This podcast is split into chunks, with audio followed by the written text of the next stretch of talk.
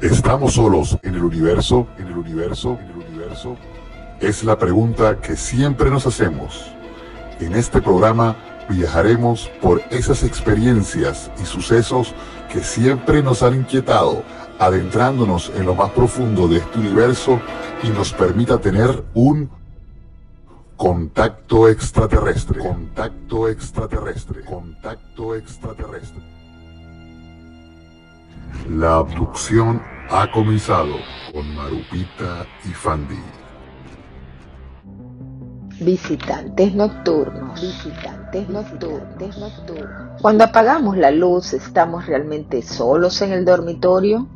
Quizás algo o alguien está vigilando nuestro descanso.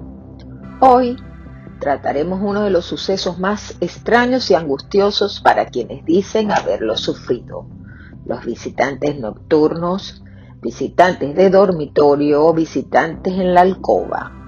Según los testimonios, se trata en su mayor parte de entidades que aprovechan nuestra vigilia para interactuar con nosotros carnalmente, y no siempre de manera placentera.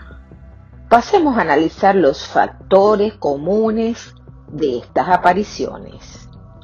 En la investigación de los visitantes nocturnos se han llegado a teorías descaradamente sin ninguna validez empírica, que como muchas veces pasa con este tema, no hacen más que empañar los intentos nobles de los que de verdad tratamos de discernir qué hay de cierto en estos casos y cómo y por qué ocurren.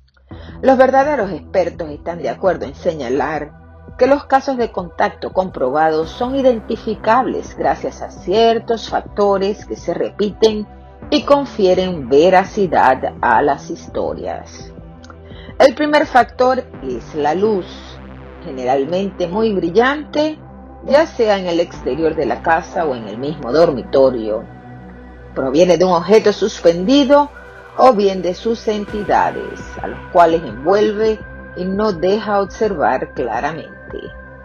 Asimismo, muchos afectados por estas abducciones de dormitorio definen el interior del objeto al que son transportados como habitaciones con mucha luz y siempre con pasillos con iluminación cegadora. Muchos coinciden también en sus historias concluyendo que lo último que ven es una luz muy cercana, como una lámpara muy potente cuando están siendo tendidos en lo que muchos aseguran es una camilla de quirófano alienígena. Aparte de la luz como elemento aglutinante de la mayoría de las experiencias, aparecen otros, los exámenes médicos, algunos de los cuales dejan impronta en los cuerpos en forma de heridas o cicatrices. También son muy comunes los que cuentan que se le ha implantado algún mecanismo.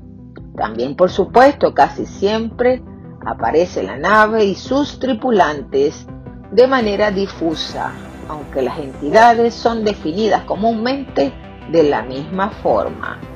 Pequeños grises con ojos grandes y de aspecto poco amenazador. Pero lo que identifica a los visitantes nocturnos son siempre el aspecto sexual que imprimen a sus visitas, sobre todo enfocado a la reproducción o su experimentación. Las experiencias con los visitantes nocturnos van desde aquel que es incapaz de recordar nada y al que solo le ha quedado la sensación de que algo ocurrió, a las personas que recuerdan con detalle todas las vejaciones a las que fueron sometidas. Misteriosas figuras al filo de las sombras nocturnas. Su especie es desconocida en nuestro planeta. Son entidades inteligentes. ¿Por qué aparecen solo de noche? ¿Son humanoides o han estado siempre en nuestro planeta escondidos a la vista del hombre? Pensemos por un momento así. Es posible que la evaluación por parte de la denominada por nosotros inteligencia ovni de la vida y la evolución esté condicionada por otra línea de pensamientos y valores muy distintos a los humanos, puesto que ellos juegan su propio rol sin tenernos en cuenta a nosotros, como si los humanos fuésemos simplemente otra especie más de las tantas y tantas que hay sobre la Tierra, ignorando que nosotros nos consideramos inteligente y poseedores del libre albedrío. Por lo que parece que nuestra supuesta autonomía existencial a ellos les importa un bledo. Y tal vez ni siquiera significamos algo que merezca respeto, privacidad, valoración, como para nosotros no significa nada en términos prácticos. El delfín, con todo y su inteligencia, probablemente mayor que la humana. Las evidencias encontradas en poco más de 40 años de investigaciones ovni así lo indican. Considerando el aspecto anatómico de aquellos seres denominados grises o visitantes nocturnos, con una cabeza muy parecida en su forma a la de una hormiga y unos ojos en forma de almendra de color negro, así como su cuerpo esquelético como el de un grillo y su andar tieso. Siempre se los ve en grupos de dos, tres o más, pero nunca se los ha visto a uno solo. Y cuando esto ocurre, el ser inmediatamente sale huyendo, como si su inteligencia y fuerza residieran una labor en conjunto, en forma similar a las comunidades de abeja y hormigas hacen para desarrollar una especie. Todo esto nos empuja casi forzadamente a considerarlos más que humanoides, insectoides, porque como es bien sabido, los seres primitivos tienen rasgos y órganos primitivos, así que es válido suponer que por ser insectoides se conduzcan por lineamientos de conducta insectoide. Entidades inteligentes. ¿Por qué siempre actúan de noche? ¿Por qué evaden abiertamente la luz solar? ¿Es acaso esto les daña la vista de manera más que importante. ¿Por qué su presencia se da en lugares alejados, en la intimidad de un dormitorio y en sitios muy extraños? Recuérdese que las abducciones siempre suceden en el campo, sitios lejanos o bien entrada la noche y no a plena luz del sol. De hecho, son comunes los secuestros en carreteras solitarias, incluso en el dormitorio cuando las personas duermen siendo estos últimos los del dormitorio o nocturnos, relacionados casi exclusivamente con mujeres. Podemos descubrir su presencia con signos inequívocos. La presencia de estas entidades se percibe de distintas maneras, pero una de ellas muy repetida es aquella en la que el sujeto testigo comienza a escuchar internamente un zumbido persistente y molesto de tonos agudos que es seguido por impulsos mentales que le sugieren o obligan a tranquilizarse, sobreviniendo una parálisis general y que solo puede mover los ojos, a veces también los dedos de las manos, y le es imposible hablar o gritar físicamente. Se sospecha, gracias a varios casos investigados, que sus cuerpos no son como los de los nuestros, y desde luego Puede ser debido a que su fisiología interna carezca de vísceras, sangre, etc., lo que los convierte aún más en entidades extrañas, confundiendo esta situación a muchos investigadores de ovnis que en los grises veamos androides. Pero ¿por qué vienen a nuestra vida y se entrometen en nuestro libre albedrío? Desarrollo evolutivo es probable que se deba a que esta clase de entidades no venga necesariamente del espacio exterior, sino que pertenezca a este mismo planeta, de algún modo, y que estén muy interesados en conservar la integridad de este mundo y el hábitat del mismo, pudiendo ser para ellos cuestión de vida o muerte, el que nosotros destruyamos lo que también es su hábitat natural. Si esto fuese realmente así, ello explicaría por qué se han dado los casos de grises a partir de las primeras explosiones atómicas del año 1947. Pero por otra parte, quizás no todo es tan negro el futuro del planeta y de la humanidad, pues aunque ellos estén aquí por cualquier otro motivo, el hecho es que de alguna manera nos están tratando de poner sobre aviso de algo que es muy importante y seguramente vital y que está ya por acontecer en este mundo y no podemos y menos aún debemos cerrar los ojos a esa realidad. La vida tal y como la hemos conocido se está destruyendo y ellos nos lo han estado diciendo de miles de formas. Nos estamos suicidando y sus palabras son desde hace muchos años las mismas. El tiempo que queda puede ser corto. El desquiciamiento del clima en el mundo y las condiciones ecológicas en que el planeta se encuentra por culpa de cada uno de nosotros nos permite vislumbrar cuál será la situación del futuro en este planeta y nuestro sistema. Durante la década de 1985 al 1995 ha habido un notable incremento a nivel mundial de los casos de visitantes nocturnos. En estos episodios el testigo suele describir como unos seres de aspecto humanoide, gran cabeza, complexión débil, pequeña altura, grandes ojos oscuros rasgados hacia los costados irrumpen en el hogar penetran en el dormitorio donde es reconocido médica y genéticamente. Hablemos de los tipos de grises. Los grises tienen cabeza muy parecida en su forma a la de una hormiga, ojos en forma de almendra de color negro, un cuerpo esquelético y de andar tieso, siempre en grupos de dos, tres o más, como dije anteriormente. Y si hay uno solo, y es visualizado por una persona, inmediatamente saldrá huyendo, como si su inteligencia y fuerza resistieran una labor en conjunto.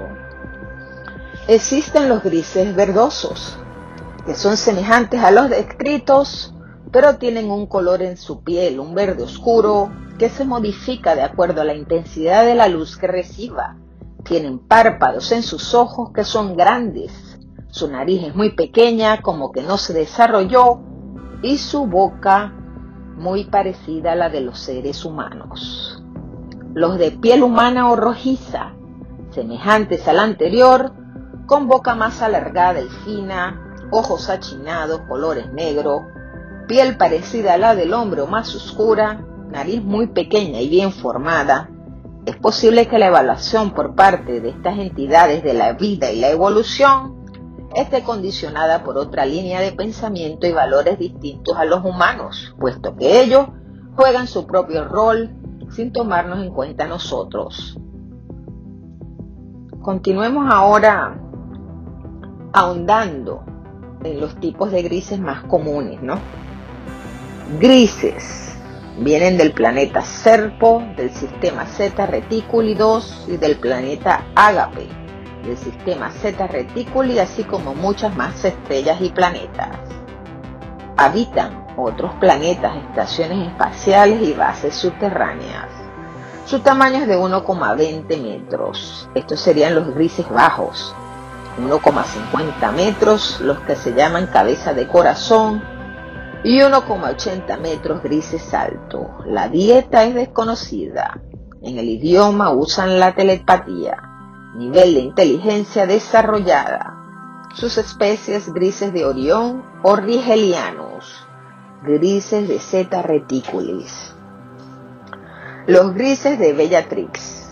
Los grises, o en inglés Grey Aliens, son una forma de vida extraterrestre muy presente en la ufología y en la cultura popular. Estos seres son un elemento recurrente en los casos de aducción, mutilación de ganado, avistamiento ovnis, visitantes de dormitorio y otros fenómenos relacionados con la ufología y lo paranormal. Según el investigador C.D.B. Bryan, los grises protagonizan aproximadamente un 73% de los casos reportados de avistamientos de extraterrestres en los Estados Unidos, un 20% de los reportados en el continente europeo y un 12% en Gran Bretaña. El aspecto de estos seres en casos de avistamientos o abducción difiere uno del otro, pero de manera general son siempre de forma antropomorfa. De cuerpos pequeños, piel sedosa de color gris, cabezas grandes sin pelo y grandes ojos negros de forma almendrada. En la ufología se clasifican diversas subrazas de grises, así como de seres híbridos con características humano y gris. El investigador John Grace en su libro Matrix One describe por lo menos cuatro tipos importantes de estos grises. El tipo 1, seres que existen entre el mundo real y físico de la Tierra y el mundo no físico. Parecen estar en un estado de, evolución continua. No hacen uso de maquinarias físicas para manifestarse a diferencia de las otras tres especies. El tipo 1 de gris tiene la habilidad de manipular el campo mental del ser humano, así como la habilidad de viajar a través de la línea del tiempo y espacio conocido. Estos grises tienen un rol muy marcado en las religiones de la Tierra. Es la energía del ser humano que ellos roban lo que les permite mantenerse en este estado de densidad o realidad. Estos seres son los que realizan abducciones a nivel etérico, sueños o viajes astrales, así como de realizar implantes etéricos con sus víctimas. Grises del tipo 2. Los reticulianos, esta es la especie que de manera amplia pero erróneamente se considera como grises en la cultura popular. Estos seres como especies se comportan dentro de esquemas rígidos de jerarquía militar. La ciencia y la conquista son sus principales motivos de existencia. Estos seres pertenecen a la tercera, cuarta y hasta la quinta densidad. Nota, los humanos pertenecemos a la tercera densidad. La mayoría de estos grises son de la cuarta densidad, lo que significa que tienen una capacidad telepática avanzada. Los seres de quinta densidad no tienen cuerpo físico, pero habitan en cuerpos sintéticos y artificiales que hacen que estos grises sean controlados de manera remota como drones biológicos. Los grises de tipo 2 son normalmente de 1,20 a 1,50 centímetros de altura. La cabeza es grande y los ojos totalmente negros. Estos seres, además de usar poderes telepáticos, tienen tecnología usada para magnificar los campos mentales. Esto les permite acceder a la memoria de sus víctimas y proyectar mentalmente imágenes que hacen al abducido estar bajo mayor control de estos seres. La práctica más común es hacerse pasar por otros seres humanos, usualmente conocidos o familiares de la víctima o abducido. Estos seres poseen una mentalidad de colmena, carecen de una conciencia individualizada, lo que puede ser una ventaja para los humanos, ya que no pueden reaccionar por sí mismos ante una acción espontánea del ser humano.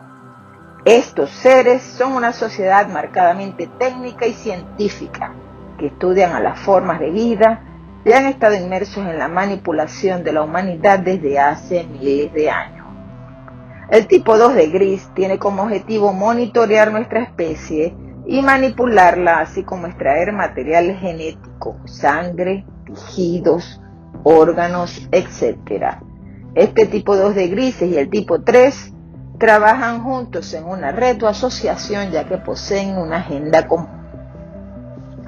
Tipo 3 de grises. Son grises pequeños de 1,20 centímetros aproximadamente. Provienen de Rigel y de Bellatrix, en Orión, estos seres habrían realizado un acuerdo con facciones del gobierno de los Estados Unidos en los años 50. Este acuerdo consistía en intercambiar tecnología con las organizaciones de seguridad e inteligencia de los Estados Unidos y a cambio se les permitiría operar en la Tierra. Los avances tecnológicos comprendían tecnología gravitatoria de origen nuclear, tecnología de rayos láser y tecnología de implantes. Las organizaciones del gobierno americano como la CIA y la NSA y otras dejarían ocurrir las abducciones y las mutilaciones de ganado efectuados por los seres del tipo 3. Este acuerdo se rompió tácticamente cuando las agencias del gobierno se percataron de las aberraciones y atropellos que estos seres estaban causando en la población civil. Sin embargo, ni estas agencias ni el gobierno de los Estados Unidos tienen el poder de contravenir a estos grises. Por este motivo, según John Grace, solo les queda el ocultamiento y la desinformación de la temática ovni, así como el accionar de estos seres. Estos grises del tipo 3 son una raza dañada genéticamente. Por ejemplo, un ser de Rigel en estado saludable es de color amarillo verduzco y en la mayoría de los casos son de color grisáceo. Los grises rigelianos son los más perjudiciales para el ser humano. Históricamente, la estrella Rigel en la constelación de Orión fue habitada por humanoides estelares del tipo nórdico, pero tras la guerra de Orión y otras más, estos rigelianos nórdicos fueron invadidos por una civilización de grises. Algunos huyeron a otras colonias en la galaxia y los sobrevivientes sufrieron de la radiación producto del uso de armas nucleares la intervención genética de los grises y reptilianos. Su raza degeneró en la raza actual. Según John Grace, el sistema de Rigel se encuentra en guerra activa con los seres del sistema Sirio A. Tipo 4 de grises. Los grises altos de 1,80 a 2,70 metros. Similares a los grises estándar, pero provienen del planeta Betelgeuse en la constelación de Orión. Estos grises cuentan con una nariz aguileña, también hay grises altos de 1,80 y de 2,10 metros, pero con órganos reproductivos y una nariz más pequeña. Existen otros tipos de grises. John Grace catalogó cerca de 22 subrazas de grises y variaciones por hibridaje con humanos, insectoides y reptiles. Biología de los grises de Roswell.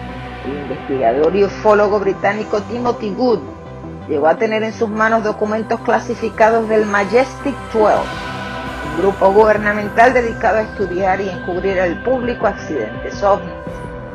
En esta documentación se indica que el neurocirujano Jeffrey Bronk fue un miembro de este comité y fue el responsable de realizar las autopsias a los cuerpos de los tripulantes del ovni estrellado en Roswell y de otros casos más. Respecto a la anatomía y morfología de estos seres, se dije que los seres llevaban encima una fibra de material metálico de dos posturas. El peso era de 25 kilos y medio y todos medían 1,25 centímetros. En base a eso se supuso que todos estos seres serían clones. Las manos de estos grises eran de cuatro dedos con ausencia de pulgar. Los dedos tenían un tipo de ventosa que les permitía sujetarse a las superficies. El cráneo tenía 56 centímetros de circunferencia y los seres no poseían ni dientes ni orejas. El cerebro de estos grises era muy grande y sus ojos estaban controlados por un lóbulo frontal adicional. Su piel era muy fina como la de un delfín. Los órganos internos son muy simples, el corazón y los pulmones formaban un solo órgano. Seres no tenían órganos reproductores ni aberturas rectales ni urinarias. Algunos testimonios hicieron pensar a la investigadora ovni Linda Moulton que los grises se alimentaban mediante la piel de manera subcutánea y su alimento sería una sopa celular hecha de desechos como sangre y otros órganos de animales mutilados, producto de las mutilaciones de ganado. Casos relacionados con los grises. Accidente ovni del cabo Girardeau en Missouri, Estados Unidos, 1941. En el año 1991, el investigador ovni Leonard Stringfield publicó la historia de la caída de un ovni cerca del Cabo Girardeau, ocurrida en el año 1941. Esta investigación se basó en el testimonio de Charlotte Mann, que vivió su niñez en el Cabo Girardeau durante esos años además de ser la nieta del reverendo William Hoffman de la Iglesia Bautista Cabo de la Estrella Roja en Missouri. Charlotte le dijo a Stringfield que su abuelo recibió una llamada telefónica de parte de la comisaría policial local preguntándole si él podía trasladarse a una localidad a las afueras de la ciudad para oficiar los santos óleos a las víctimas de un accidente de avión. Cuando el reverendo Hoffman llegó a la escena del accidente, Policías, bomberos y personal militar estaban inspeccionando lo que Hoffman describió como un objeto en forma de disco, en cuyo interior había una pequeña silla metálica, medidores, marcadores e inscripciones parecidas a jeroglíficos egipcios alrededor del interior de la nave. Él también vio tres cuerpos no humanos en el suelo. dos fuera de la nave y uno tirado más lejos. Los seres fueron descritos como de grandes cabezas, ojos grandes, bocas pequeñas y oídos muy pequeñitos. Los seres eran de un metro de altura y no parecían tener huesos. Los brazos y manos eran muy largas, además de indicar que los seres tenían puesto un uniforme metálico muy ceñido al cuerpo que parecía ser parte de su piel. Después de ver los cadáveres, los cadáveres perdón, se le ordenó a Hoffman que rezara sobre ellos. Luego se los llevó a un lugar apartado y se le dijo que no hablara nunca más del accidente, que ahí no había pasado nada y que nunca había visto nada. Dado la cantidad de testigos presentes ese día, era muy difícil que este secreto no fuera divulgado. El reverendo quiso mantener el silencio sobre el caso, pero al final tanto su esposa, sus dos nietas y el hermano del sheriff se enteraron del caso de parte de él. Aparte de los testimonios, Charles comenta que su padre, hijo de Hoffman, tenía en su poder la foto de un cuerpo de uno de los seres. Charlie comenta que en un almuerzo su padre mostró la foto y en ella se veían dos hombres sujetando a un ser no humano, pequeño de un metro de altura, los brazos del ser estaban extendidos y los hombres lo sujetaban en las manos. La imagen ya no se encuentra bajo el poder de Charlotte, ya que en algún momento la foto cayó en manos de un fotógrafo escéptico, amigo de su padre. Hagamos un pequeño paseo por todas las teorías y explicaciones desde diferentes puntos de vista y de culturas para ver a qué nos lleva los visitantes de dormitorio. En la cultura china, coreana, camboyana, vietnamita, se conoce como fantasmas sobre el cuerpo o fantasmas de la cama. En Islandia se cree que es un duende el provocador de la parálisis del sueño y que en otras culturas se conoce como incubus y sucubus.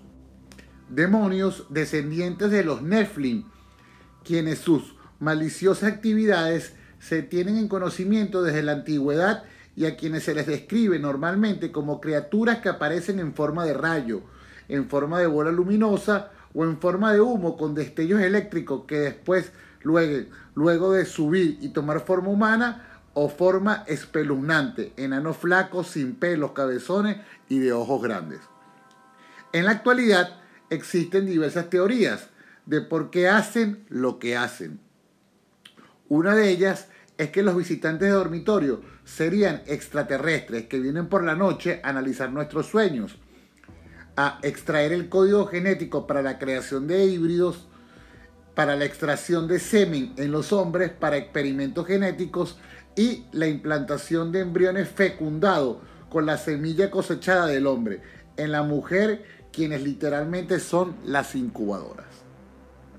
Otras teorías apuntan a que en realidad son proyecciones de nuestra mente, que tienen acumulados recuerdos de temores de niño y ante cualquier cambio de iluminación o de ventilación en el dormitorio, convertimos en una presencia real.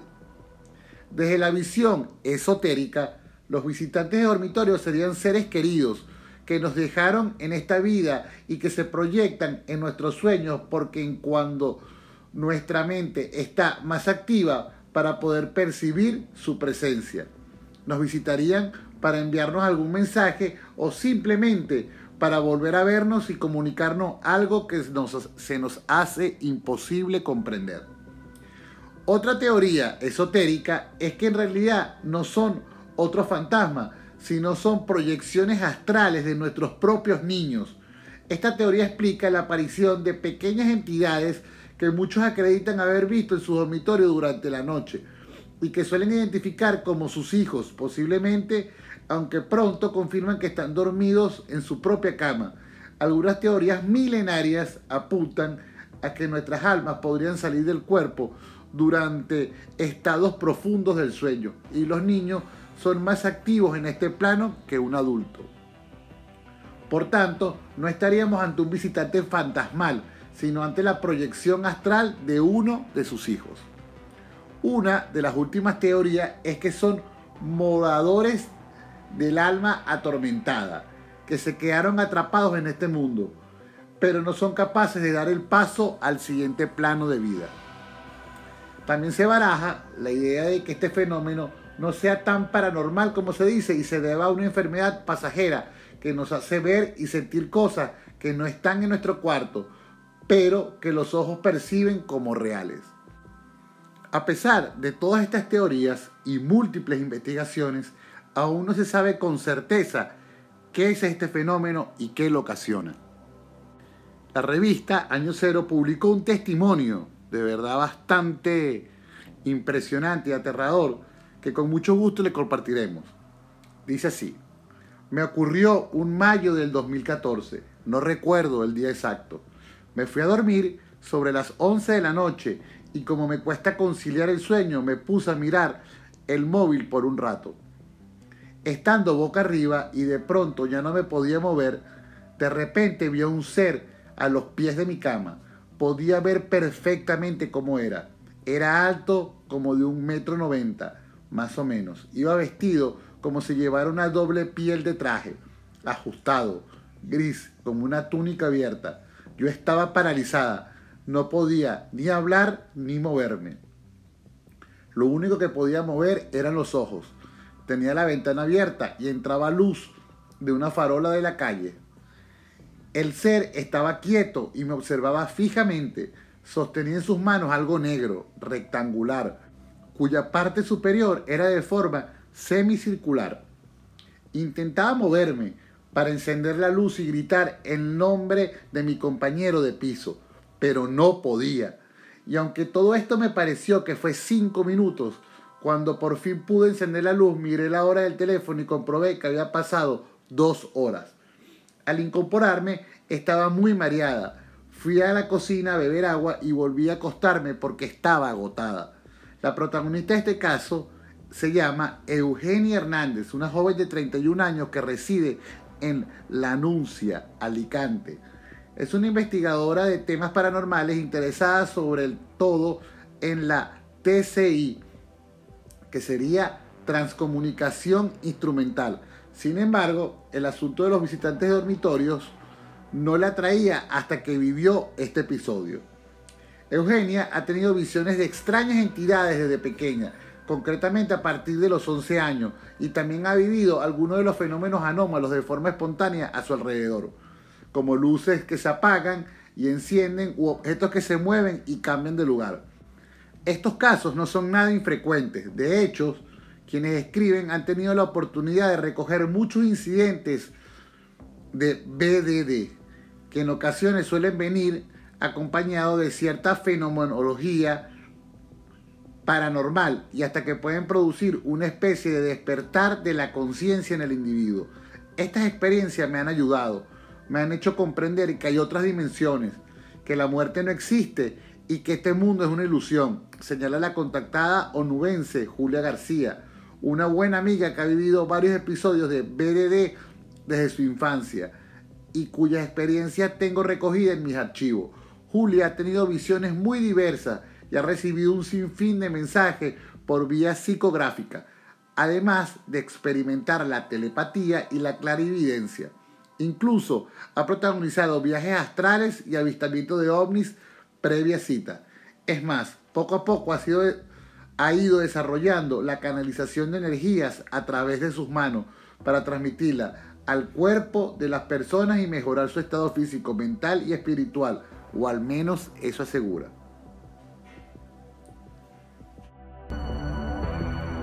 El día de hoy nos centraremos en cómo podría usted sospechar que ha vivido un evento de estos. Y es que la gran constante dentro de estas experiencias es que el protagonista no recuerda absolutamente nada, sino hasta que comienza a sufrir una serie de síntomas muy extraños y que parecen no tener ningún origen medianamente explicable. De hecho, Diversos investigadores a través de la historia han encontrado que el sentido de pérdida de tiempo, con lagunas mentales, es uno de los síntomas más presentes en una persona abducida. Ese vacío en la memoria puede ser inducido por estos seres para no dejar ninguna secuela psicológica o de estrés postraumático luego de la experiencia. No obstante, las verdaderas personas que han sufrido una abducción extraterrestre y repito, las verdaderas personas. A menudo presentan recuerdos confusos que no tienen ningún sentido aparente. En su mente aparecen luces extrañas, recuerdos de rostros aterradores e insólitos, así como sensaciones de confusión y ansiedad relacionados con recuerdos espantosos de una experiencia no identificada. De igual modo, algunos ufólogos señalan que las víctimas de estas experiencias suelen presentar un terror muy irracional a situaciones específicas, como por ejemplo el estar bajo un helicóptero suspendido u observar luces extrañas en la noche. Se dice que son presas de un pánico absoluto ante películas, revistas y libros que traten el tema de los ovnis y los encuentros con alienígenas. Sin duda un estado psicológico para nada deseable en ninguna persona. Y es que un evento de estas magnitudes, el encuentro con lo desconocido y con lo que la mayoría piensa que solo es ficción, sin duda provoca alteraciones en la psique humana que son muy difíciles de sobrellevar. Casos famosos como el de Betty y Barney Hill nos han demostrado que toda la vida de la persona involucrada se altera drásticamente. Las alteraciones del sueño son otro fenómeno muy común en los casos de abducción, ya que la mayoría de los supuestos secuestrados tienen problemas para conciliar el sueño y a veces duermen solo de manera muy superficial. Las pesadillas también son una constante. Sueños aterradores en donde se observan naves voladoras muy extrañas o criaturas con ojos desmesurados. Asimismo, los supuestos secuestrados suelen despertarse siempre a la misma hora y en el mismo minuto en medio de la madrugada todos los días, sin que ellos se lo propongan.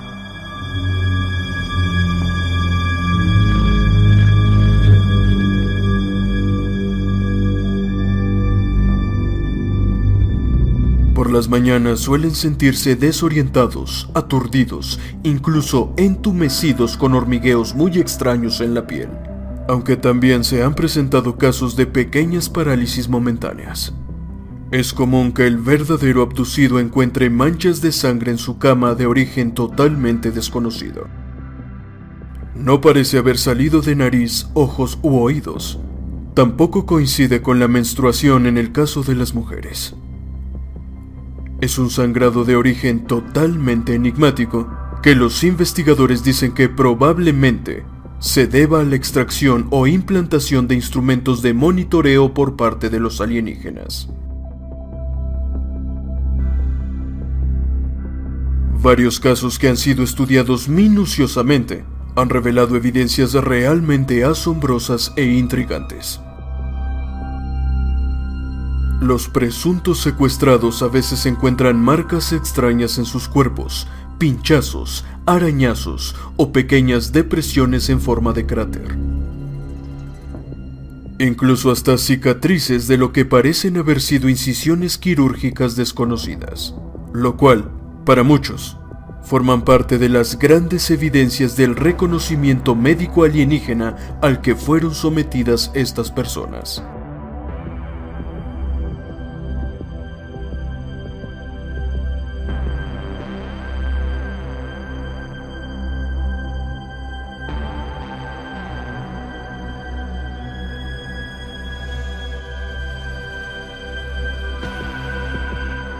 Insistimos que los síntomas anteriores pueden deberse a condiciones médicas muy serias que deben consultarse y atenderse de inmediato con un médico. Así que no siempre es indicativo de una experiencia con alienígenas. Por favor, seamos cautelosos y muy serios al manejar esta información. Y aunque a muchos de los abducidos reales a quienes se les realizaron estudios médicos profesionales no fueron hallados con una causa real de sus malestares, no debemos descartar como primera opción un problema médico serio. Bueno, queridos amigos, espero que haya sido de su interés y agrado este episodio de hoy de los visitantes nocturnos, despidiéndonos Marupiti mi persona hasta el próximo miércoles, donde haremos otro contacto extraterrestre. extraterrestre. Y no olviden, la verdad está afuera.